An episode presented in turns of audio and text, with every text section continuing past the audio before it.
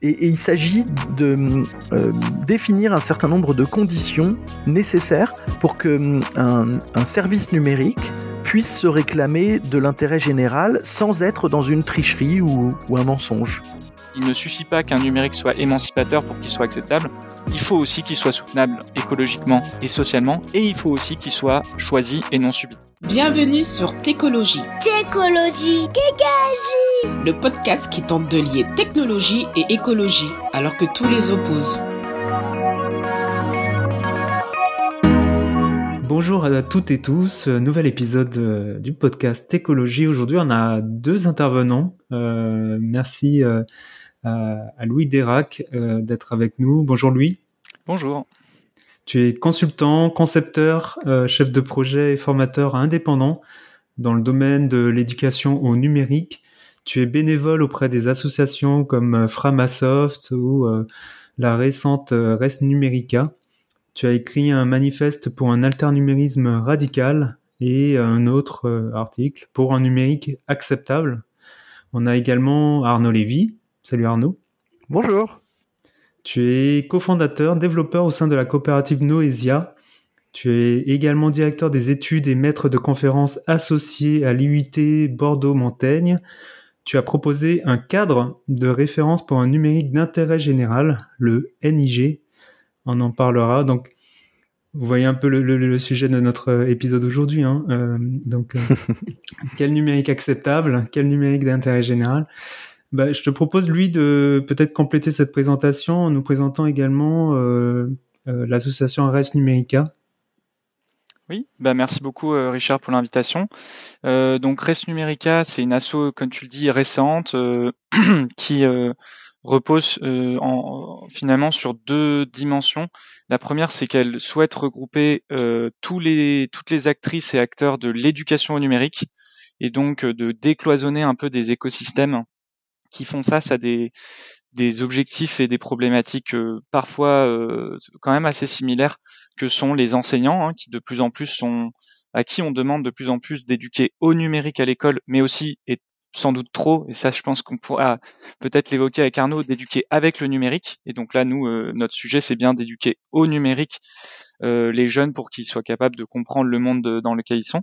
Mais les, les, acteurs et actrices de l'éducation numérique, c'est aussi les acteurs de la médiation, les, les des, des acteurs et actrices euh, de l'associatif, de l'éducation populaire. Euh, Aujourd'hui, l'écosystème croissant de ce qu'on appelle, euh, là aussi, je trouve un peu euh, traîtreusement euh, l'inclusion numérique, hein, qui vise à, à, à, repêcher entre guillemets les, les Françaises et Français qui seraient éloignés du numérique euh, on pourra se demander comment se sont-ils trouvés si éloignés euh, de ce numérique. Mais donc voilà, d'une part, l'association Reste Numérica, elle vise à, regrouper toutes ces, actrices et acteurs et de les faire euh, mutualiser de, des ressources, des réflexions, de la veille et aussi de se, soutenir, hein, parce qu'on est, on est sur des, problématiques qui rendent souvent les gens bah, assez malheureux euh, et malheureuse. Et la le deuxième aspect, c'est que même si après, bien sûr, on est une association avec des gens euh, qui ont des idées euh, qui leur sont propres, on partage un socle. D'ailleurs, un manifeste là encore vient d'être publié, mais et, qui un peu détaille nos, revendications, enfin notre positionnement technocritique, notre volonté d'un numérique émancipateur, euh, notre volonté d'éduquer euh, non pas qu'à des compétences, mais surtout en fait à des à une littératie numérique et un pouvoir d'agir, euh, etc. Voilà, donc c'est les deux aspects de l'association Res Numérica. Et donc, si vous vous retrouvez dans ces dans cette voilà dans cette dynamique et dans cette volonté de faire corps un peu avec des gens qui partagent cette, ces valeurs, ben, en tout cas, c'est la porte est, est, grande ouverte. On est une association collégiale et et l'idée, c'est d'être euh, voilà le plus euh, au service de notre écosystème. Et, donc, tu as écrit un article, un manifeste pour un numérique euh, acceptable. Est-ce que tu peux nous en dire quelques mots? Alors, ça a été un, un cheminement, évidemment. Euh, j'ai donc ce numérique acceptable, c'est venu à un moment où, où, le terme numérique responsable, que tu connais bien, Richard, et qui est un peu en ce moment mis à toutes les sauces, euh, a commencé à me questionner, mais j'arrivais pas à mettre le doigt sur qui, ce qui me posait problème avec ce terme. Et en fait, ça a été progressif. D'abord, je me suis rendu compte que ce terme, il me déplaisait. Euh, mais je savais pas encore exactement pourquoi et donc dans l'historique j'ai d'abord euh, euh, écrit ce donc ce, ce, que, ce que pouvait être un numérique acceptable et ensuite j'ai écrit un article numérique responsable critique d'un oxymore où j'ai pu vraiment coucher par écrit un peu ce qui vraiment me titillait avec ce terme donc peut-être que je peux le faire dans le sens inverse le numérique responsable c'était un terme qui me titillait depuis quelques temps et en fait j'ai eu l'occasion de faire un cycle de conférences, de trois conférences qui sont accessibles pour comprendre le numérique, puis le critiquer, puis le transformer. Et dans la conférence 2 sur la critique, je, je, concluais un peu en ouverture en disant, voilà, on a ce terme numérique responsable qui pose un certain nombre de problèmes et j'avais commencé à cheminer sur le fait que c'était un terme assez flou, c'était un terme qui était euh, euh, très lié euh, idéologiquement à la question du développement durable. Enfin voilà, il y avait il y avait un certain nombre d'aspects. Il y avait quand même le fait qu'aujourd'hui il était mis à toutes les sauces. et qu'on voyait même des entreprises, et c'est aussi le cas dans l'éco-conception, des entreprises dont le modèle économique est de, de détruire la planète hein, et ses humains, euh, d'avoir de, des politiques même parfois ambitieuses de numérique responsable. Donc bref, j'ai un peu commencé à lui donner corps. Et après, il y a eu euh, en fait euh, un ensemble de lectures euh, via le, le manuel d'autodéfense intellectuelle, un hors-série de Socialterre de l'été que je vous conseille, qui a un peu a fini de mettre bout à bout les, les wagons parce que j'y ai lu pas mal de choses sur le pouvoir de la sémantique et le pouvoir des mots et notamment le pouvoir des mots dans un peu le, le fait de enfin de voilà de faire passer un peu des, des idéologies comme n'en étant pas de faire passer des messages comme étant les messages de la raison alors qu'ils ne le sont pas.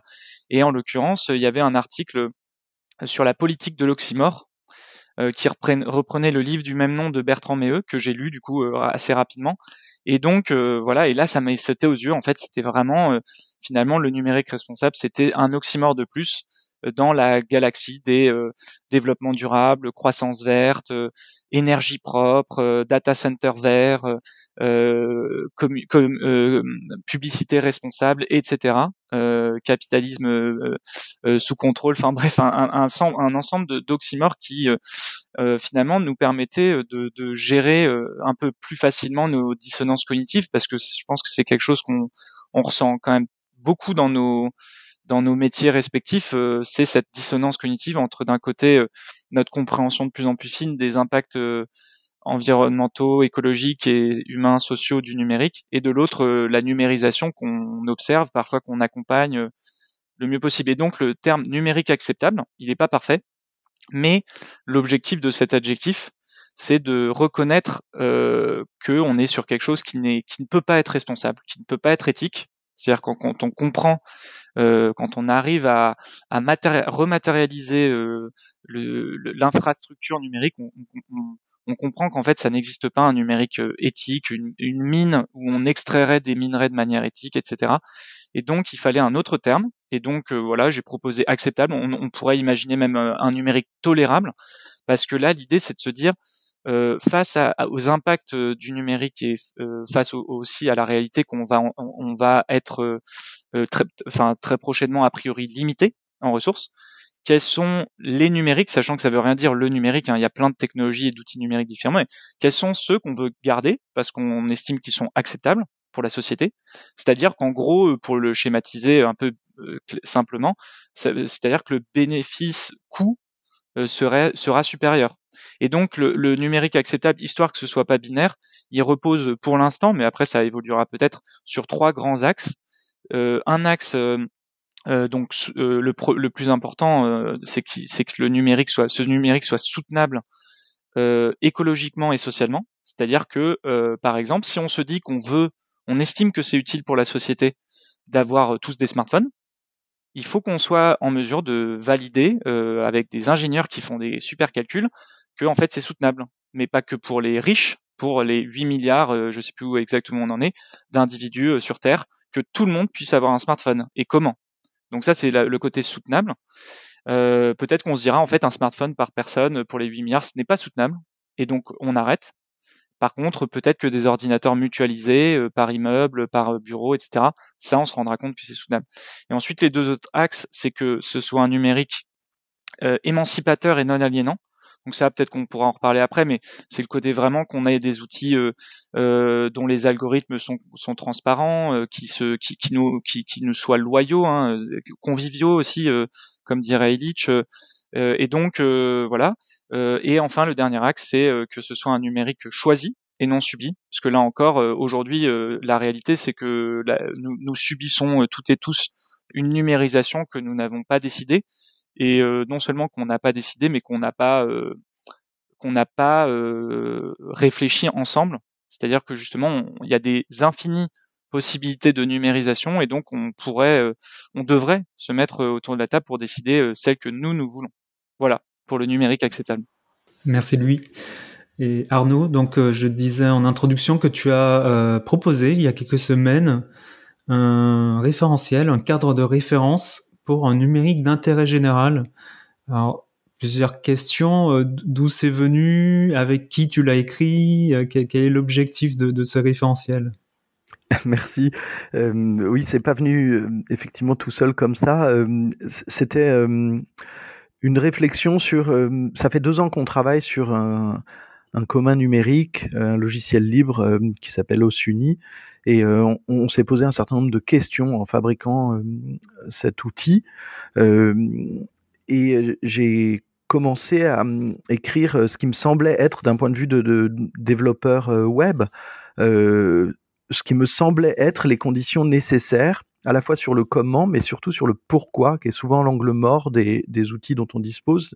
On est vite dans une logique d'ingénieur, comment on va faire pour résoudre des problèmes, mais la question de pourquoi on a choisi ces problèmes-là, et est-ce que c'est vraiment les problèmes qui nous intéressent Est-ce que c'est les bonnes questions avant d'apporter des réponses? Elle est souvent pas trop posée. Donc au départ, c'était pas un référentiel, c'était euh, une sorte de synthèse sur les choses qui me paraissaient essentielles.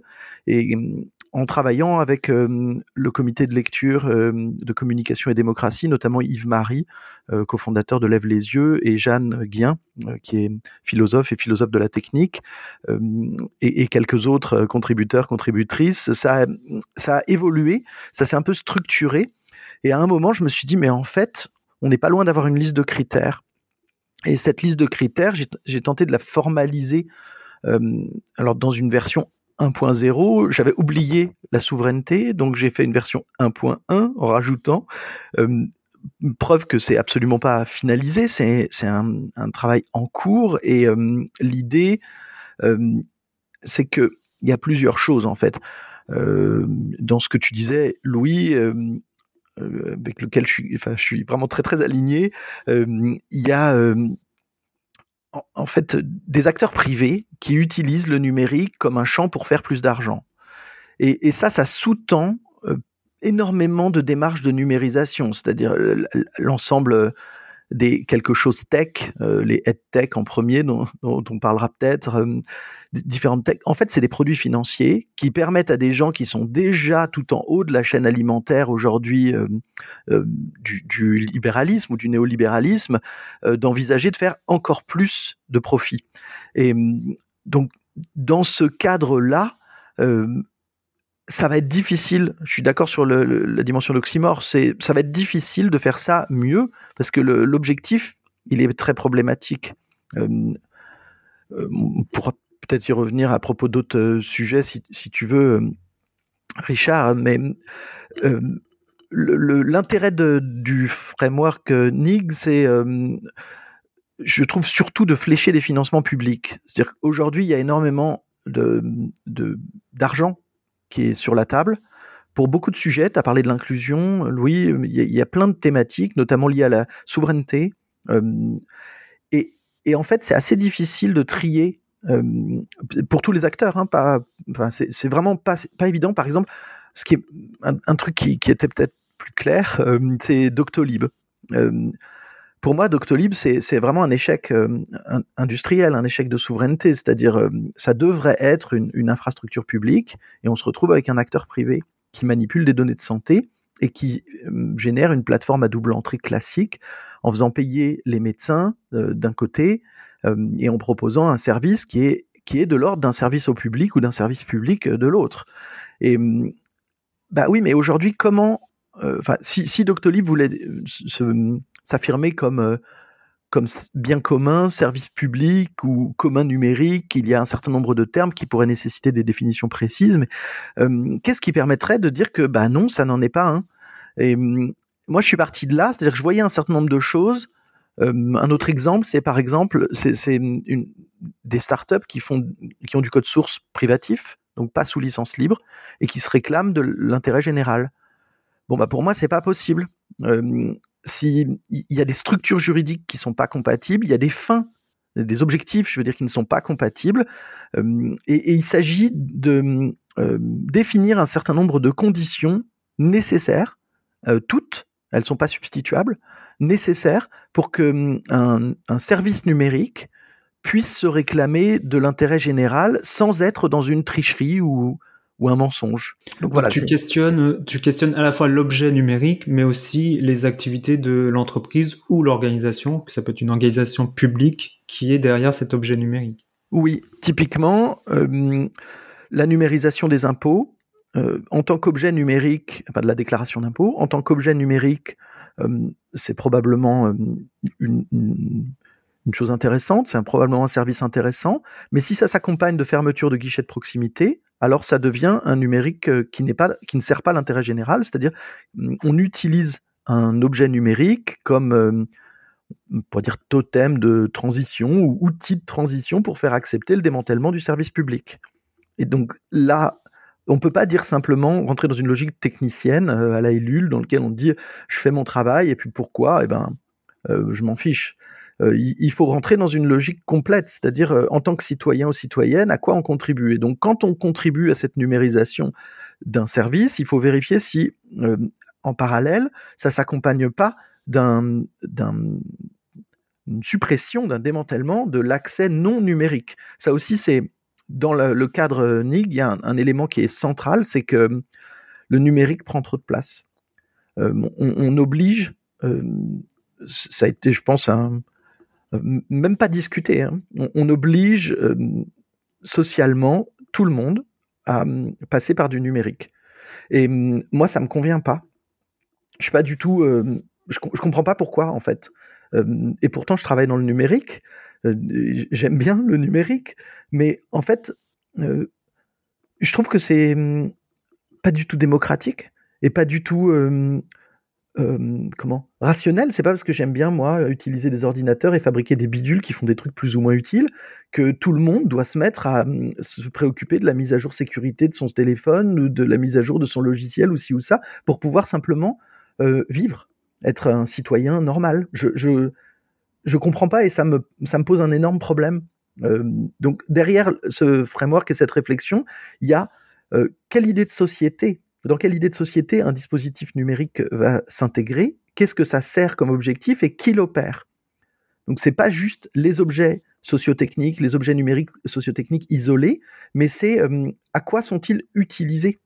Et, avec en trame de fond euh, ce que je constate depuis, euh, ça commence à faire bien longtemps, un démantèlement du service public au profit des marchés euh, qui sont pourtant d'une extrême inefficacité, surtout pour gérer les problématiques long terme et les problématiques euh, que moi, avec ma sensibilité, je qualifierais d'importantes, c'est-à-dire, euh, par exemple, santé, éducation, alimentation.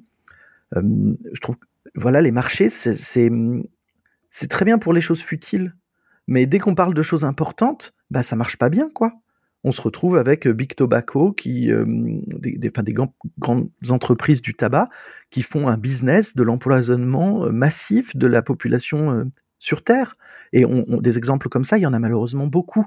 le numérique comme une sorte de religion technique, de prolongement du, système technicien des LUL, et qui n'est jamais questionné, et puis une espèce d'articulation de, couple maudit euh, entre néolibéralisme et euh, technique en général et numérique en particulier qui aboutit euh, à un truc désastreux quoi.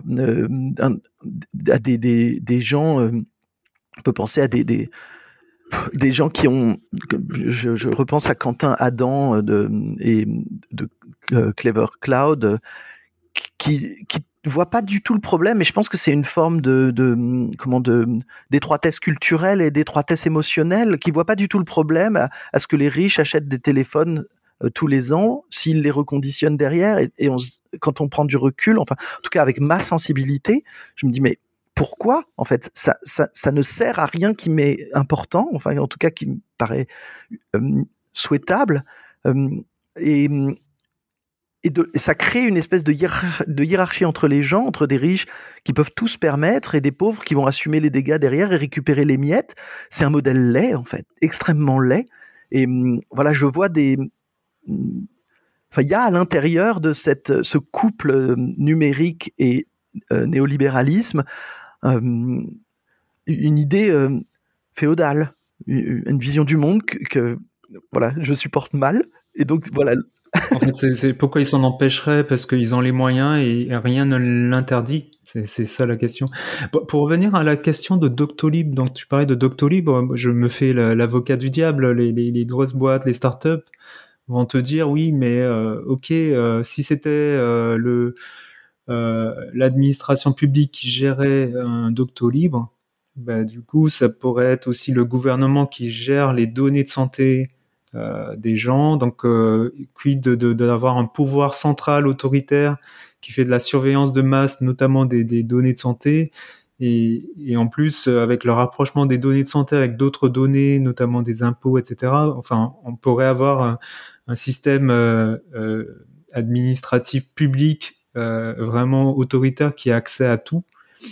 Enfin, comment répondre aussi à, voilà aux personnes qui qui pourraient rétorquer que Doctolib finalement c'est pas c'est pas une mauvaise chose. Par rapport à ça, oui, bah, de toute façon ça c'est l'éternel rengaine, enfin en tout cas discussion qui est d'ailleurs enfin très importante entre se méfier du marché et se méfier de l'État. D'ailleurs, là-dessus, ça ramène à des, enfin aussi à des réflexions politiques générales hein, qui dépassent la question numérique. Euh, pour moi, qui suis euh, proche de l'écologie politique, j'ai envie de répondre que effectivement, il faut se méfier des deux, euh, ce qui est une différence forte avec d'autres positions de gauche qui sont plus favorables à un État fort. Hein, je pense particulièrement au communisme, qui vous aurait répondu sans, hésiter en tout cas qu'un un numérique communiste, ça aurait été un Doctolib national, effectivement. Et donc euh, là-dessus, euh, Richard, on a euh, quand même effectivement des, des moyens. Alors de, manière générale, moi je préfère toujours, s'il faut centraliser, une centralisation sous contrôle démocratique qu'une centralisation sous contrôle privé. donc je répondrai toujours que je préfère la surveillance de masse par l'État à la surveillance de masse par les marchés. Mais euh, bien sûr, euh, après, euh, et c'est là où on revient à la question de comment reprendre le contrôle démocratique de notre numérique, il faut se remobiliser pour, bah, d'une part, si on, si on met, alors oui, un autre aspect de la réponse, c'est que en fait, ces données de santé existent déjà. Hein, c'est mon espace santé, ça a été tout un. Alors, je suis pas du tout expert de ces sujets, mais vous vous, vous rappelez que ça a été un peu un, un, un moment compliqué puisqu'il se trouve que ces données sont en plus hébergées de mémoire chez Microsoft, euh, donc c'est en plus euh, c'était pas terrible en termes de souveraineté numérique hein, et clairement euh, les personnes qui ont mis en place mon espace santé euh, ont répondu à l'époque que en fait euh, pour pour pour avoir un produit sur étagère il n'y avait que ça. En fait en gros il y avait que les les les, les multinationales américaines et qu'on n'avait visiblement pas d'acteurs euh, français ou européens capables de, de suivre. En tout cas c'est ce qui avait été dit. Mais en, en tout cas des données de santé un peu centralisées ça existe déjà et c'est sous contrôle il me semble quand même public. Après là-dessus il faut on peut aussi être on peut être euh, inventif, c'est-à-dire que un des aspects que je trouve vraiment intéressant du numérique, c'est sa capacité décentralisatrice. Et je donne souvent l'exemple comparatif de, des technologies. Bon là, je, rentre dans, le sujet complexe euh, de ces trucs, de ces, de ces, de, de, nos communautés, mais entre les technologies, par exemple nucléaires et les technologies euh, numériques, je trouve qu'il y a quand même un aspect intéressant dans, dans, dans les capacités qu'ont des technologies numériques à être décentralisées. Donc on pourrait imaginer euh, par exemple, que les, données de santé soient euh, conservées à un niveau départemental, par exemple, ou euh, un niveau régional, ou même un niveau municipal. On, pourrait totalement avoir une logique de fédération un peu à la manière dont se construisent certains réseaux sociaux aujourd'hui, qui font que si besoin, on est capable de centraliser des données ultra anonymisées euh, pour euh, des statistiques, pour faire progresser la santé, pourquoi pas, mais que par contre euh, le reste soit vraiment stocké à un niveau beaucoup plus local, ce qui évite la surveillance de masse dont tu parlais Richard. donc je pense qu'on a aussi des leviers où on n'est pas obligé de choisir entre un Doctolib actuel ou l'équivalent exact, c'est-à-dire même design, mais en mode public. J'aime beaucoup, Louis, ta réponse sur la décentralisation. Je crois qu'effectivement, le numérique s'appuie sur des infrastructures qui sont variées, qui peuvent être euh, enfin, on a, c'est pas un choix entre euh, un truc d'État euh, et un système de surveillance à la chinoise et un truc privé avec un système à l'américaine, à, la Silicon Valley. En fait, il y a, toute une variété de dispositifs euh, sociotechniques qu'on peut fabriquer et qui répondent de différentes manières. Euh, les approches d'Henri Verdier sur l'État plateforme qui fournit une plateforme pour gérer la couche sécurité, mais ensuite sur laquelle peuvent se greffer des acteurs divers, euh, privés, associatifs, euh, publics, pour greffer des couches servicielles, ça, ça peut fonctionner aussi. Des approches fédérées, ça peut fonctionner aussi. Il y a plein de manières de faire. Euh, je voudrais juste ramener sur cette question des données de santé une discussion avec des amis de l'ANSI. en fait, aujourd'hui, quand un, un un hôpital se fait, euh, victime de ransomware, euh, il y a des protocoles de soins qui sont uniquement dans l'ordinateur qui n'est plus accessible. Et donc on se retrouve à devoir injecter des doses de médicaments à des gens. Et pour savoir quel médicament et quelle proportion, ben en fait c'est dans l'ordinateur. Et l'ordinateur n'est plus accessible. Donc euh, la conclusion assez surprenante, c'est qu'il faudrait revenir à du papier qu'en fait, euh, les ordinateurs et le numérique, c'est trop fragile. Alors, on peut revenir au contexte de l'hôpital qui est en grande tension, et donc évidemment, il n'y a pas des services euh, informatiques euh, suffisants pour sécuriser, et une réponse évidemment solutionniste va être de dire il faut utiliser tel ou tel service pour par magie réparer, rendre impossible, sécuriser, etc. Ça fait beaucoup ça fait des sources de business pour, euh, pour des gens qui vendent des antivirus ou de la sécurité informatique. La réalité, c'est que la sécurité, c'est une course perpétuelle, c'est difficile, on ne peut pas sécuriser dans l'absolu, et que la plus grande faille, c'est la faille humaine. Et que heureusement que les gens dans les hôpitaux, ils sont en train de travailler à essayer de sauver des vies, et pas à essayer de maintenir la sécurité des systèmes d'information. Il y a quand même... Euh, enfin, c'est normal que ce soit comme ça, et c'est très bien. Et donc, je suis pas en train de dire qu'il faut tout remettre en papier, mais en fait, il y a des cas. En fait, la numérisation n'apporte pas si souvent que ça les preuves de son gain d'efficacité. Assez souvent, en fait, on perd en efficacité et des, des bons vieux dossiers tout bêtes qu'on pourrait archiver, détruire quand c'est fini, quand on n'a plus besoin, dans certains cas, pourraient peut-être être des options de sécurité qui serait vraiment pertinente. Ça m'a beaucoup troublé, cette discussion. plus résiliente. Exactement. Alors c'est vrai que ça peut être brûlé, c'est vrai que ça peut être, euh, euh, en fait, il peut y avoir une inondation et qu'on peut ne plus lire les papiers. Rien n'est parfait. Mais l'idée que on va tout numériser dans un système centralisé et que ça va être mieux, en fait, c'est pas une réelle, euh, c'est pas rationnel. C'est de l'ordre de la foi. C'est c'est un dogme. On, en numérisant, ça va être magiquement plus performant. Ou ce que j'entends sur les data lakes que j'ai vu euh, des discussions surréalistes sur les data lakes dans le groupe L'Oréal, euh, comme si en mélangeant des tas de données mal fichues, tout à coup par magie, ça allait donner une, espèce de valeur euh, qui allait s'extraire. Et alors maintenant, il y a les mêmes réflexions autour de l'IA, comme si en mettant un, un tas de fumier à disposition d'un moteur statistique, d'un d'un LLM euh, il allait en émerger magiquement une sorte de, merveille intellectuelle ou de merveille informationnelle, mais pas du tout. Il va en sortir de la soupe tiède, ou, au pire, elle aura un peu goût de ce qu'on a mis dedans, euh, de fumier, et ça sera pas du tout intéressant en fait.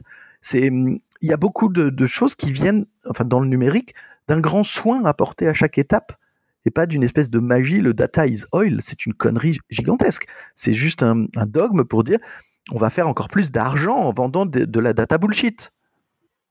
Arnaud, euh, entrant un peu euh, euh, dans le, le, cadre de référence pour un numérique d'intérêt général, on va pas pouvoir voir tous les critères, mais je vous invite vraiment à regarder. Il y a le lien en description du, podcast. Mais juste sur le premier, enfin sur les premiers critères où tu parles, le, du numérique doit servir des justes fins. Donc moi j'ai travaillé donc sur le référentiel d'éco-conception et, et le premier critère on questionnait l'utilité du service numérique et franchement ça a été très très compliqué à, mettre en place. Enfin on avait énormément de contributeurs, mais on a eu du mal à définir ce qu'est l'utilité en fait d'un service numérique. On, a parlé des limites planétaires, des 17 objectifs de développement durable de l'ONU euh, que tout le monde euh, bien évidemment questionne aujourd'hui. Euh, qu'est-ce que pour toi un numérique qui sert des justes fins? C'est une très très grosse question. Ce sera probablement la partie la plus difficile à rendre euh, normative. Je crois que déjà la question du besoin auquel on répond, d'essayer de ramener, d'exprimer le besoin auquel on, répond, pas seulement le dispositif numérique, c'est-à-dire si on reprend le cas des impôts, le besoin de déclarer ses impôts, ok très bien, mais dans quoi tout ça s'intègre, c'est-à-dire pour contribuer, enfin remonter la chaîne en fait du besoin. je crois que déjà écrire ce besoin, ça permettrait d'écarter un certain nombre d'initiatives euh, notamment des startups, euh, une fois que le besoin auquel on essaye de répondre est écrit, son ridicule apparaît. C'est-à-dire euh, le, le fameux frigo connecté dont on entend parler depuis des années. J'ai vu des, des, litières pour chats à ultrasons. enfin, quand on répond, on écrit le besoin, on peut peut-être envisager de le débattre et de se demander si ce besoin correspond à quelque chose qui nous convient collectivement ou pas. Et ensuite, il y a la, double question euh, plafond écologique et plancher social.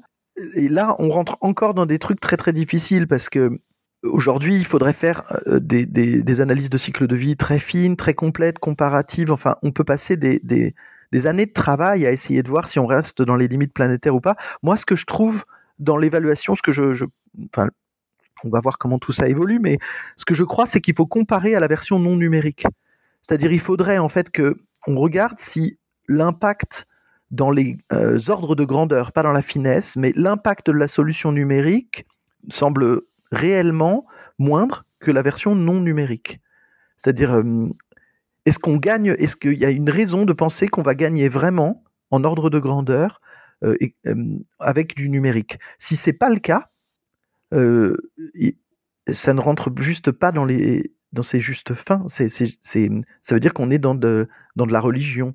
Et puis sur le, la question du, du plancher euh, social, est-ce qu'on endommage la démocratie, la société, la nôtre et ailleurs C'est-à-dire aujourd'hui, par exemple, pour utiliser des, IA comme ChatGPT, on sait qu'il y a des personnes qui sont mises en quasi-esclavage pour aller réguler l'IA. Euh, il y a un papier de The Conversation là-dessus il n'y a pas très longtemps, c'est-à-dire des gens dans des pays avec des très faibles niveaux de, de salaire qui sont payés pour regarder toutes les choses plus ou moins horribles que des gens plus ou moins sains d'esprit demandent à ChatGPT et pour mettre des barrières à tout ça. Ou pareil avec les images, c'est-à-dire des gens qui vont regarder euh, des images plus ou moins euh, plus ou moins horrible pour dire bah non ça c'est pas possible donc on va interdire tel mot clé donc un système surtout dans le cas de chat GPT c'est assez caricatural ça produit de la bouillie de consultants donc euh, répondre aux besoins de produire des textes très approximatifs très mal fichus mal sourcés au prix de liberté enfin de, mise en esclavage de personnes dans d'autres pays là on peut assez facilement répondre que ça ne sert pas de juste fin. Voilà, c'est c'est pas une approche très encore très robuste, mais l'idée est là de réintroduire dans l'ensemble, de mesurer en ordre de grandeur, en comparatif, et puis euh, avec la solution non numérique, et puis d'évaluer l'impact euh, social, pareil dans les grandes masses.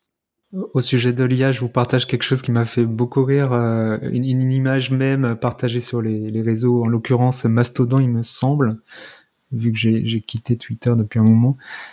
Euh, c'est une image comique en deux vignettes. La première, c'est euh, quelqu'un derrière son bureau en train de demander à ChatGPT euh, d'écrire un mail complet à partir d'une d'une puce, d'une liste à puce avec un élément. Et euh, de l'autre côté le, le, le, le, destinataire de cet email qui euh, demande à ChatGPT de résumer ça en, en liste à puces. C'est assez drôle. Au final, ChatGPT ne sert à rien au milieu, ça sert juste à faire du bruit, euh, comme tu disais, de la bouillie de, de consultants. Euh, Louis, tu parles aussi d'alternumérisme. Je disais, tu es également membre de, de Framasoft, donc on a reçu euh, Framasoft dans ce podcast. Hein. Je vous invite à, aller voir, à aller écouter surtout euh, Angie et, Pierre-Yves. Euh, quel alternumérisme aujourd'hui euh, pour contrer les, GAFAM et autres, euh, enfin, et autres numériques au service du capitalisme et de la surveillance, de masse? Qu'est-ce qu'on peut proposer comme euh, numérique, euh, comme on disait Peut-être juste par rapport à ce que disait Arnaud, hein, il parlait de, plafond environnemental et plancher, ou socle social. social voilà, ouais. c'est Kate Raworth, c'est ça, hein, la théorie du. Ouais, donut. ouais, le donut, ouais. Donc, euh, juste pour citer ça, mais justement, comment avoir un alternumérisme qui, euh, euh, qui, qui, qui, respecte ce, ce plancher social et ce plafond environnemental? T'imagines bien, Richard, que j'ai pas la réponse exacte à cette question, mais euh, j'ai euh, publié récemment donc un manifeste pour un alternumérisme radical qui pour le moment est une initiative, euh, bah, c'est jamais individuel parce qu'il y a beaucoup beaucoup de gens euh, qui inspirent euh, tout le temps, enfin en tout cas qui moi m'inspirent et qui même me mettent des bonnes petites claques de temps en temps et donc c'est déjà un projet collectif, mais en tout cas ça peut devenir un manifeste dont on se saisit collectivement et qui propose un certain nombre de pistes. Alors déjà et, ça Arnaud l'a dit et je donc je, je, je veux bien rajouter une couche, c'est que l'alternumérisme radical. Donc, euh, juste pour dire deux mots sur ce terme, euh, moi, ça a été justement une de ces petites claques euh, qu'on on a vécu différemment d'ailleurs avec Arnaud, puisqu'on en avait parlé. C'est le le petit livre contre l'alternumérisme euh, de Julia Lenné et Nicolas Alep, qui euh, voilà mettait une voilà mettait un petit peu une petite correction sévère, mais sans doute un peu méritée aux acteurs de justement ce que eux appelaient l'alternumérisme, et dans lequel ils regroupaient les, les libristes, euh, les, les tenants du, du, numérique responsable, des philosophes euh, de type euh, Bernard Stiegler qui réfléchissaient donc à l'impact des techniques et comment faire un peu mieux avec et tout. Et donc ce, terme, enfin l'alternumérisme radical propose de repartir de ça, mais donc d'y accoler un adjectif radical qui à la fois euh, veut dire aller à la racine des choses et donc euh, aller un petit peu plus loin, mais aussi euh, avoir une vision un peu plus systémique. Donc aller un peu plus loin et être un peu plus radical, c'est le côté que le manifeste assume un besoin d'arrêt de la numérisation du monde, voire d'une dénumérisation. Donc à ce stade, il n'y a pas du tout de proposition desquelles, parce que justement là l'idée c'est que ce soit, ça fasse partie des choses qu'on puisse décider démocratiquement, en tout cas sur lesquelles on s'interroge. Mais c'est un parti, enfin ce sont deux partis pris forts qui sont de dire en fait, comme le disait Arnaud, euh, Arnaud, la numérisation doit être, on doit décorréler euh, la numérisation de du progrès ou de l'innovation ou de l'optimisation. Enfin, il faut qu'on. D'ailleurs, nous, euh, je le dis pour ceux qui nous, celles et ceux qui nous écoutent, on n'arrête pas de parler de numérisation. D'autres parlent de dématérialisation.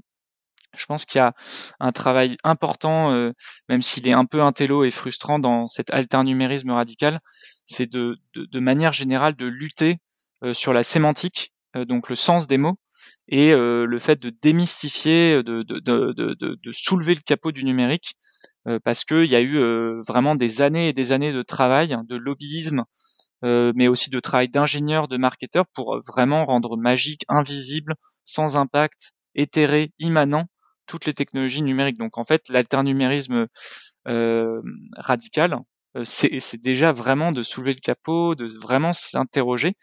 Il y a aussi un aspect qui est important euh, avant de rentrer dans, dans, dans des trucs un peu plus concrets, c'est que l'alternumérisme radical, il, il, ne se veut pas technocentré. Donc euh, il y a beaucoup de choses qu'on dit ici euh, qui, ne, qui dépassent en fait le seul enjeu numérique. Et donc ça, c'est très important de ne pas le perdre de vue.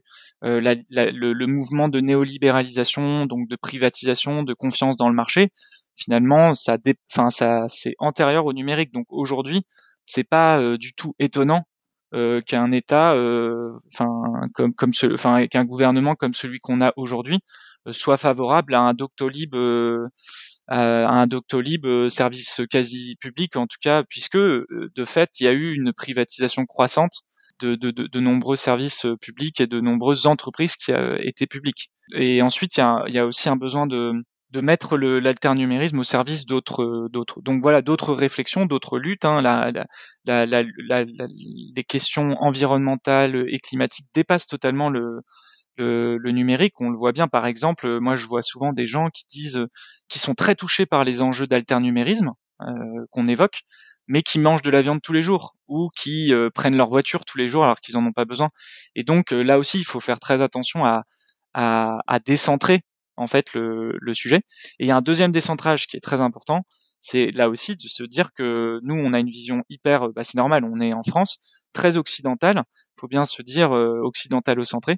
Faut bien aussi se dire que euh, ce qui peut être utile pour nous euh, dans, dans, nos référentiels, faut bien comprendre qu'on l'impose aux autres. Et donc euh, moi je pense que c'est quand même quelque chose qu'il faut vraiment qu'on garde en tête, c'est que à un moment, je sais pas quand, mais on va devoir quand même sérieusement euh, interroger les limites, mais au niveau planétaire, pas que au niveau euh, euh, des pays riches. Je donnais un exemple un peu trivial avec les, smartphones.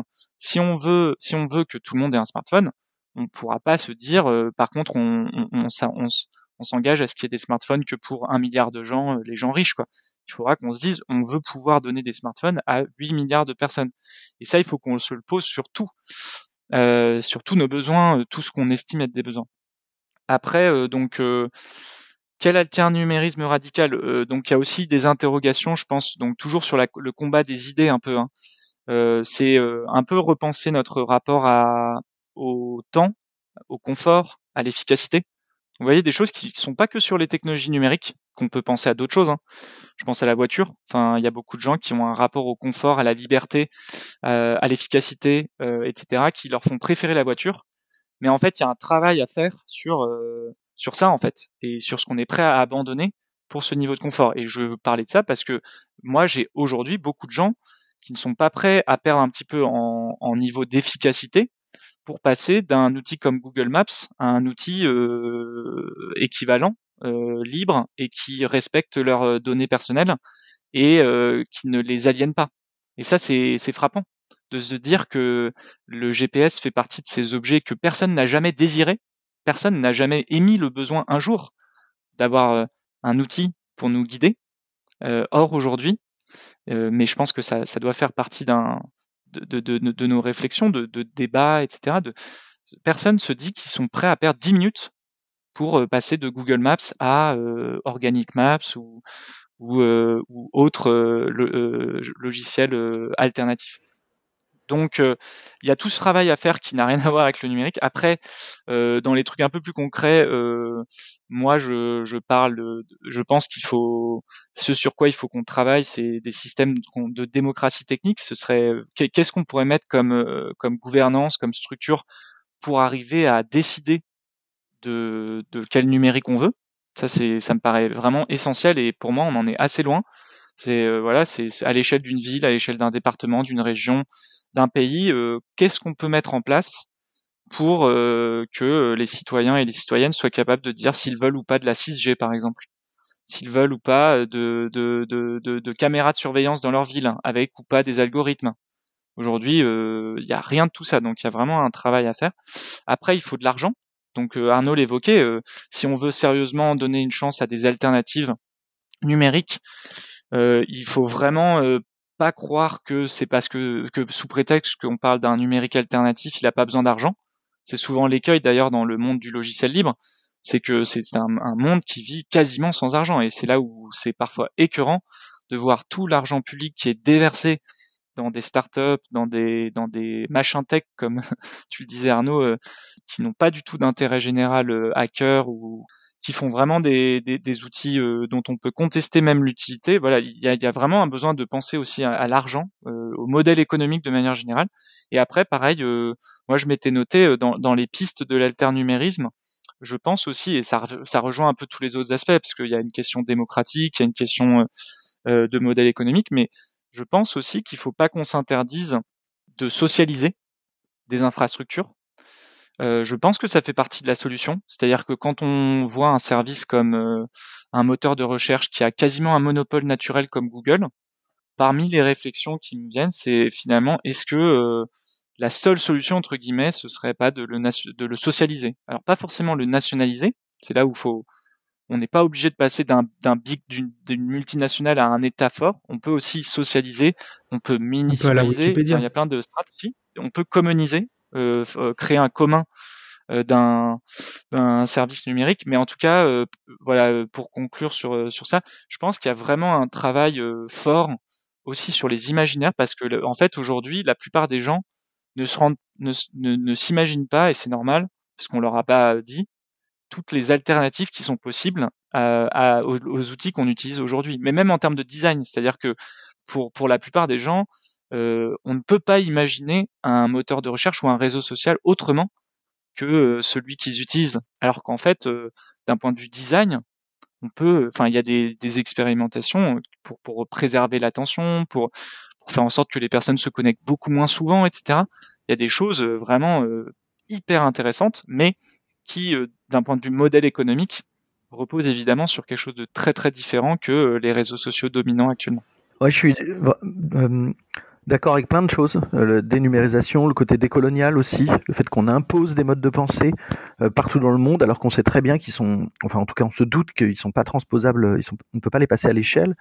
Euh, après, il y a un autre point que je voudrais ajouter, c'est que le monde du, logiciel libre et le monde de, du, numérisme, de l'alternumérisme, radical ou pas, je trouve, et pas au niveau de ses ambitions. C'est-à-dire qu'on n'arrive pas à faire euh, des solutions alternatives d'un suffisamment bon niveau euh, pour plusieurs raisons. Euh, déjà, il y a un problème de, de clone. Je ne sais pas pour quelle raison, énormément de libristes veulent cloner les, les, solutions privatives. quand je vois les, les, interfaces, il n'y a absolument aucune critique, et merci pour le boulot, mais de PeerTube, je, ne comprends pas pourquoi ces interfaces reprennent des mécaniques euh, ergonomiques euh, qui sont clairement de la captologie, enfin du design persuasif qui viennent de YouTube, sachant que le modèle n'est pas publicitaire. Et euh, c'est la solution technique, elle est super intéressante, c'est vraiment très très chouette, mais il faut pas juste Enfin, c'était frappant dans une intervention là des designers éthiques à numérique en commun, les solutions alternatives, Slack, Mastodon. Et quand on regarde, c'est des clones graphiquement bah, en fait, ça, euh, c'est paresseux. Euh, il faut reposer les questions et y répondre de manière, euh, comment, ambitieuse, intellectuellement, culturellement, graphiquement, ergonomiquement. C'est-à-dire, il, suffit pas de courir derrière Slack ou Google ou, ou peu importe quelle solution privée pour espérer faire un truc qui va faire. C'est une course en plus qui est assez idiote stratégiquement. Elle est perdue d'avance. Il y a des moyens colossaux et puis euh, du, design persuasif partout parce que l'objectif est de maintenir les gens en dépendance. Donc, pour moi, il y a une, voie de cet alternumérisme qui est de proposer des outils et des systèmes, alors évidemment choisis démocratiquement, mais aussi qui sont meilleurs. Tant qu'on essaie d'être juste à peu près aussi bien, on, va dans le mur. Euh, il faut ambitionner de faire des systèmes qui répondent mieux à des problèmes euh, mieux choisis, plus pertinents, euh, par exemple, je pense à des outils de bureautique aujourd'hui, tout est calqué sur la logique de, de révision successive. Donc, il y a Google Drive et, Nextcloud et des suites bureautiques intégrées à Nextcloud qui tentent de faire aussi bien que Google Drive. Mais quand on prend du recul là-dessus, il y a des, réflexions, des travaux sur, je suis en train de, regarder sur les cartographies de controverses menées notamment par Latour, Calon, enfin sur une manière de non pas simplement d'annoter un document, de le faire évoluer, mais d'essayer de cartographier une problématique de façon à la comprendre globalement, avec les différents points de vue, différents angles dessus. Euh, qui travaille là-dessus En fait, euh, pourquoi on se retrouve avec simplement une sorte de document qui est de l'ordre de la numérace C'est-à-dire, euh, on pourrait revenir à ce qui était évoqué tout à l'heure, ce que tu disais avec ton, ton même, Richard, c'est pourquoi est-ce que il y a cette espèce de production de documents avec cet amendement et on s'envoie, enfin on amende, on fait des versions, on se les envoie, on les corrige, on les reprend, on fait des réunions. Parce qu'en fait, on est dans les cocheurs de cases de, David Graeber. C'est qu'on est dans une forme de, pourriture d'une société d'abondance qui pourrait avoir mis fin à la pauvreté aujourd'hui, mais qui ne le fait pas. Et au lieu de ça, on envoie des PowerPoint et on fait des réunions. Et on fait des versions successives de documents qui ne servent à rien. Euh, dans, la plupart des cas, enfin, vous avez peut-être autant participé que moi à des réunions euh, qui ne servent strictement à rien. On ne fait rien et on, met des tas de gens autour d'une table pour produire des versions successives d'un truc qui, n'a peut-être qui a peut-être du sens au départ ou pas, et qui n'en a pas du tout dans les étapes intermédiaires et à l'arrivée. Donc je crois qu'il faut aussi euh, faire en sorte que les, la, communauté euh, de, du numérique alternatif accepte les sociologues, les psychologues, les designers, les philosophes, les designers d'interface, les ergonomes, et accepte de sortir de cette espèce de posture d'opposition un peu puérile, euh, de moi je fais mon truc dans mon coin, qui, qui, est quand même assez souvent dans le monde du libre. Euh, et puis bah, débrouille-toi, t'as qu'à forquer. Bah oui, en fait, d'accord, mais forquer c'est bien gentil, mais si c'est pour se retrouver avec euh, 10 solutions pas très bien, est-ce qu'on plutôt que de forquer, on ferait pas mieux de travailler ensemble et de fabriquer une solution qui est vraiment très très belle et intéressante dans l'optique non pas de euh, gagner une sorte de bataille contre Google ou contre Microsoft, etc., mais plutôt de proposer un plurivers de solutions numériques qui, belle en fait. Hmm. Si je peux juste euh, par rapport à ça, donc effectivement, après bon, le, le, le, monde du libre est lui aussi euh, vaste et donc et donc il y a plein de postures et de de courants qui sont différents et parmi ceux-là, clairement, il y a un courant technosolutionniste parmi les libristes. Hein. Euh, et d'ailleurs, certains euh, des, pionniers du numérique tel qu'on le connaît aujourd'hui étaient des, des libristes, euh, mais très technosolutionnistes. Et donc, c'est vrai que quand tu rajoutes à la à la, à la dimension, enfin, tu, tu rajoutes à l'équation la problématique écologique et sociale, euh, bah là, tu mets en difficulté un peu ce, ce raisonnement. Moi, j'ai des discussions très souvent avec avec des amis qui sont dans cet écosystème-là. Moi, je suis pro-libre euh, sans problème, hein. euh, mais justement, je propose de le dépasser ou en tout cas de, de peut-être permettre à plus de gens de se retrouver sur le terme d'alternumériste, justement pour ce que tu soulèves, Arnaud, avec typiquement pour moi un parti pris fort. Je vous donne un exemple très simple. Une pensée euh, souvent libriste sera de dire il faut une IA générative libre, parce que sinon nous n'aurons que ChatGPT et consorts, qui sont des systèmes propriétaires avec plein de problèmes. Ce à quoi moi je leur réponds, euh, pour moi, une IA générative ne peut être éthique parce que elle repose sur une, infrastructure euh, insoutenable et, euh, comme tu l'as très bien dit Arnaud, en plus sur une exploitation humaine méticuleuse et à tous les bouts de la chaîne. Donc là encore, si ça vous intéresse, creusez par exemple la contre, c'est l'anatomie de l'IA, je crois, de Kate Crawford qui fait un ou le contre-atlas de l'IA pardon. Mais voilà qui fait euh, vraiment une enquête de bout en bout sur toute euh, l'exploitation qu'il y a. Donc il ne peut pas y avoir d'IA générative éthique. Et donc pour moi il ne doit pas y avoir d'IA euh, générative libre. Parce que sinon effectivement on, se dit que il faut continuer de numériser mais que si on le fait avec du logiciel libre tout va bien. Alors que et c'était tout le principe de mon triple axe du numérique acceptable, il ne suffit pas qu'un numérique soit émancipateur pour qu'il soit acceptable, il faut aussi qu'il soit soutenable euh, écologiquement et socialement, et il faut aussi qu'il soit choisi et non subi. Alors, je, rappelle donc vous proposez à la fois des, référentiels et manifestes donc euh, pour un numérique acceptable et pour un numérique d'intérêt général. Mais comme euh, aussi avec ce podcast d'écologie, finalement, on est entre nous, on est entre convaincus comment euh, dépasser un peu ce cercle restreint de, de plutôt technocritique, de, de, de, dans le sens de, de gens qui, qui sont dans le numérique mais qui pensent euh, parfois à renoncer au numérique, à dénumériser, à questionner le numérique. Euh, comment convaincre, comment porter ces messages-là auprès des CTO, auprès des décideurs, que ce soit des décideurs politiques comme des décideurs dans les entreprises, auprès d'un Quentin Adam, comme tu disais Arnaud, et autres, euh, que, ce soit des gens plutôt de gauche ou de droite, néolibéraux, etc. Donc vraiment dépasser ce cercle entre guillemets de convaincus en fait, et, donc que ce travail serve à quelque chose finalement. Moi j'ai des éléments de réponse. la première chose, c'est que hum, il faut faire des solutions numériques qui surperforment les versions privatives. C'est-à-dire que c'est ce que j'évoquais tout à l'heure sur l'ambition. Les gens qui ne sont pas dans les, les cercles de réflexion technocritique, qui sont pas déjà convaincus, en fait, devraient avoir le droit de, s'en foutre, en fait, de pas se préoccuper de tout ça et d'avoir juste un machin qui marche. Si on essayait, si on transposait euh, dans un autre secteur industriel, est-ce que les gens seraient d'accord pour avoir une, voiture qui marche des fois, mais des fois elle démarre pas? Si on leur disait qu'elle était plus éthique, je pense que en fait, euh, ça serait juste pas entendable. Et donc euh, là, on est chez Noesia, on essaye de faire transition de, la suite Google euh, à des logiciels entièrement libres, notamment Nextcloud. Mais c'est impossible d'utiliser la suite bureautique, je sais plus quelle version on essaie d'utiliser, mais c'est lamentable. Euh, éditer un document de manière collaborative, si on considère que c'est acceptable d'attendre, une fois qu'on a tapé trois caractères, que les trois caractères s'affichent, alors oui, euh, on peut se dire que ça va avoir un impact, mais je crois que, il, enfin, il faut monter le niveau. Il faut sérieusement, sérieusement qu'on monte le niveau euh, du numérique euh, alternatif et d'un numérique, alors qui est évidemment libre, c'est une condition nécessaire, mais pas du tout suffisante.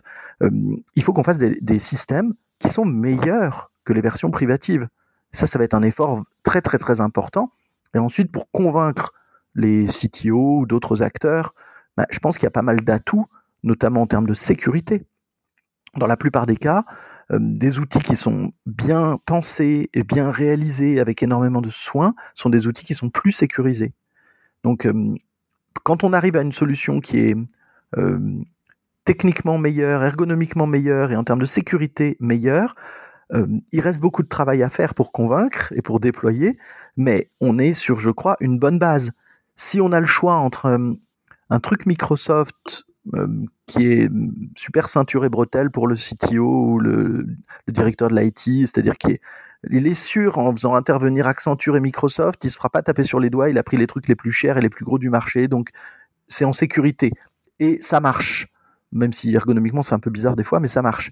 Et, et s'il a le choix entre ça et une solution qui marche de temps en temps, qui est moyennement sécurisée ou un peu bizarre, qui marche, bah, quand ça marche pas, bah désolé, bah en fait, euh, on va rester entre convaincus.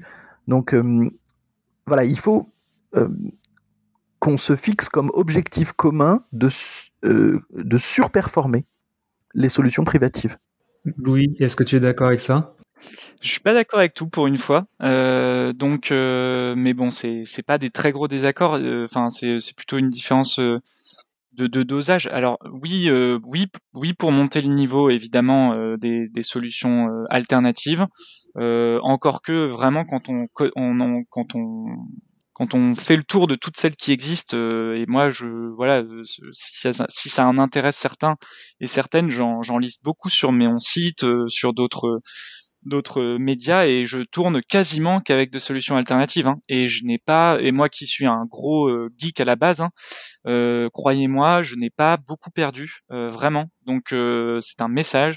Il existe déjà pour quasiment tout des alternatives euh, numériques euh, qui, vous respectent en fait, c'est ça le sujet, qui vous, permettent de vous émanciper au lieu de vous aliéner.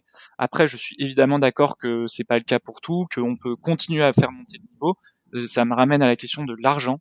Il faut bien comprendre, encore une fois, que on a un problème de modèle économique, que trop longtemps mais là encore, il n'y a pas de spécificité du numérique. Trop longtemps, on a voulu acheter des t-shirts à 10 euros euh, et un t-shirt à 10 euros, le seul moyen euh, de faire un t-shirt à 10 euros, c'est de, d'exploiter le vivant. Euh, donc le vivant, c'est les humains qui le qui le font et les les et la nature, hein, donc l'environnement. et ben là, c'est pareil. Quand on ne paye pas des outils numériques qui pourtant vous rendent un service important, faut bien se rendre compte qu'il y a un modèle autre. Donc, par contre, là où je suis en léger désaccord, c'est sur le fait de forcément surperformer les solutions dominantes. Euh, là, je suis pas sûr parce que justement, je, pense, c'est ce que j'évoquais tout à l'heure sur le, le fait qu'il faut faire euh, aussi faire réfléchir sur notre rapport à l'efficience. Euh, par exemple, quand je discute avec des hébergeurs alternatifs, j'interroge vraiment sur le besoin de, de services qui seraient, vous savez, à 99,99% ,99 de, de d'accès, hein, de, de, garantie d'accès, ce qui euh, concrètement euh, oblige euh, un hébergeur à des astreintes, à faire travailler donc des, des, des, toutes petites équipes le samedi et le dimanche au cas où il y a des problèmes. Et ça, je me demande si c'est pas des choses sur lesquelles on peut travailler. Et typiquement, je pense qu'il y a beaucoup de gens. moi, par exemple, c'est mon cas où mon site, s'il n'est pas accessible un jour ou deux parce que parce que il y a eu un, un pendant le week-end et que les salariés de la structure qui m'héberge avait un problème, enfin ne, ne, travaillait pas, ça ne me poserait aucun problème. Et je pense qu'il y a plein de choses comme ça où euh, il faut pas forcément surperformer, mais euh, il faut revoir aussi euh, nos besoins en fait, notamment en termes d'efficience. Euh, et notamment nos, nos, besoins de gain de temps. Je pense que autant euh, l'efficience c'est-à-dire un mauvais moteur de recherche. Je pense que par exemple aujourd'hui, euh, on, on peut plus euh, l'accepter parce qu'il y a aussi trop de requêtes, euh, trop, de choses à, chercher. Mais par contre, peut-être des rapports au temps. là où il y a un, gros besoin de monter le niveau, je pense, c'est sur la communication aussi. C'est sur le fait que les alternatives ne sont pas assez visibles. c'est pas dans le naturel de la plupart des personnes qui les font. Et après, juste pour euh, pour aller un peu vite, parce que je vois qu'on le temps passe, sur le fait de convaincre, moi, euh, j'ai la chance de passer quand même une partie de mon temps non négligeable à faire des des conférences ou des des formations, d'animer des synthèses et tout, et donc d'être sur le terrain avec des gens. Et euh, je suis certainement biaisé, mais je constate quand même que beaucoup de gens sont euh, assez assez technocritiques en fait, euh, dans le sens où euh, ils, ils, sont assez en phase avec beaucoup de choses qu'on dit. ils sont eux-mêmes pour la la grande majorité de ceux que j'en rencontre, pas des techno BA et plutôt même en, en, en, train de se demander ce qu'on leur refourgue. Ils sont pas du tout euh, naïfs de, de, des, des, mécanismes économiques, politiques et de pourquoi tout ça se fait. Donc moi, j'ai l'impression que la population elle est pas mal convaincue. Euh, je constate que dès qu'on est avec des groupes, c'est plus compliqué puisqu'on a une psychologie de groupe qui fait qu'on a encore des, des réflexes tenaces de oui c'est l'innovation, tu comprends, il faut c'est le progrès et tout. Mais quand on discute avec ces gens, ces mêmes personnes, en individuel, euh, le discours change un peu je pense Richard tu le sais hein, quand on discute euh, même avec des services publics ou, ou avec des entreprises en fait euh, on a l'impression d'un discours euh, convenu mais que quand on discute avec les personnes leur, leur niveau de radicalité entre guillemets hein, encore une fois sur le fait de prendre les problèmes à la racine monte d'un coup en fait. Donc voilà les entreprises ça avance mais pour moi les entreprises elles ont le problème de leur modèle économique hein, et donc du fait qu'elles ont elles sont dans un système où il faut de la croissance où il faut où il faut euh, ramener de l'argent euh, pour, la, pour les entreprises euh, qui ont des buts lucratifs, il faut ramener de l'argent à leurs actionnaires. Et donc pour moi là-dessus, il y a l'alternative des coopératives et tout qui commence à se mettre en place, hein, de lucrativité limitée, etc. Et la dernière chose qui me motive moi sur cette question de, de, de sortir des cercles convaincus, c'est que j'ai le sentiment peut-être depuis notre depuis le, la gouvernance actuelle que euh, le numérique euh, et, et l'idéologie euh, de technosolutionniste, on va dire, ont enfin entre guillemets été politisés à un niveau suffisamment haut pour que ça fasse boule de neige. Et en fait, quand Macron a dit qu'on allait prendre le tournant de la 5G parce qu'on était le pays des Lumières et qu'on n'était pas des Amish, il s'est passé quelque chose de très très fort, je pense, euh, politiquement. C'est-à-dire qu'il y a eu un, un, clivage politique fort sur une technologie numérique euh, à la base confidentielle. On parle d'un réseau de, communication. On parlait pas non plus de, de, vidéos de surveillance ou de choses qui pourraient plus toucher dans le, leur cœur euh, les gens.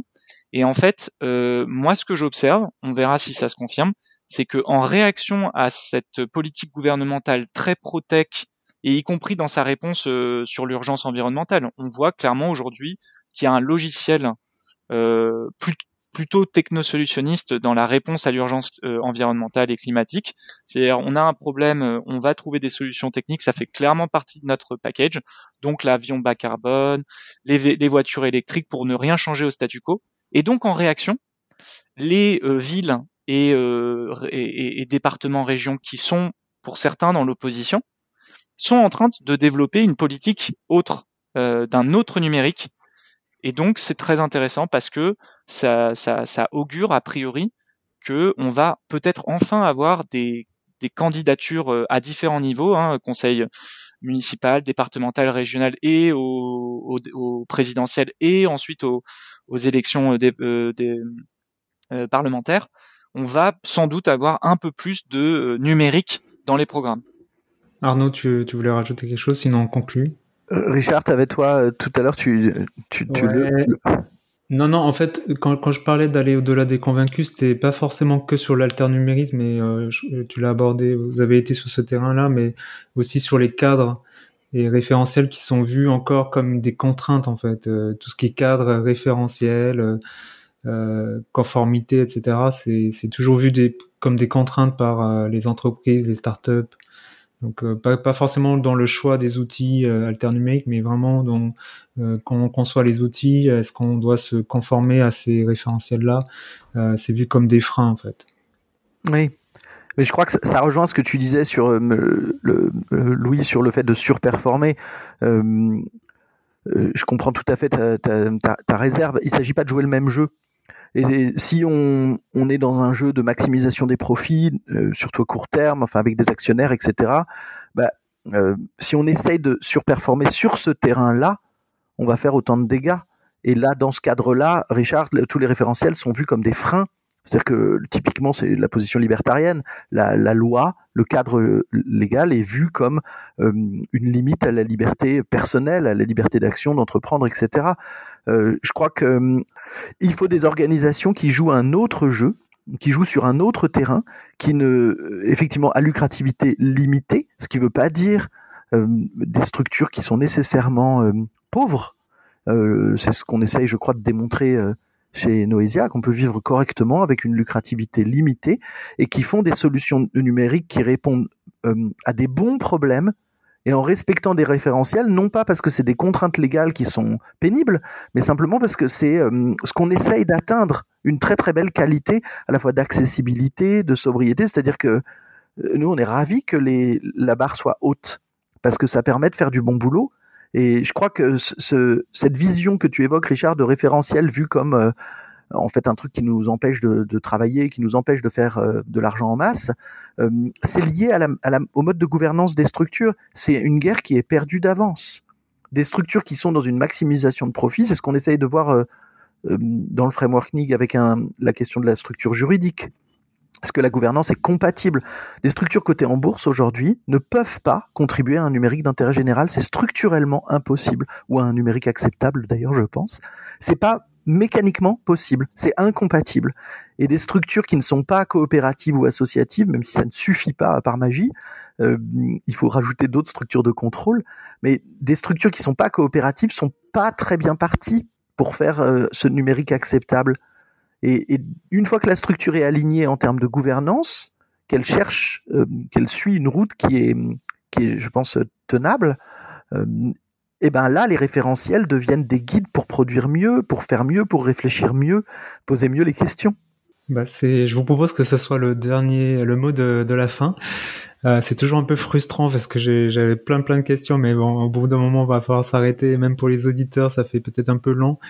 Euh, ben, je vous invite euh, quand même à, poursuivre ben, en, lecture.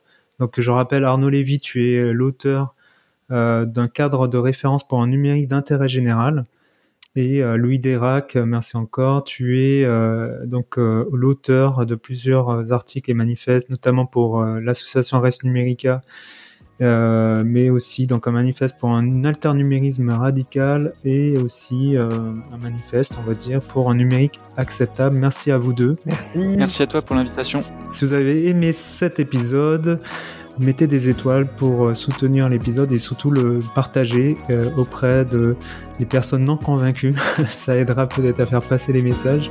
Si vous connaissez Quentin Adam, par exemple. voilà.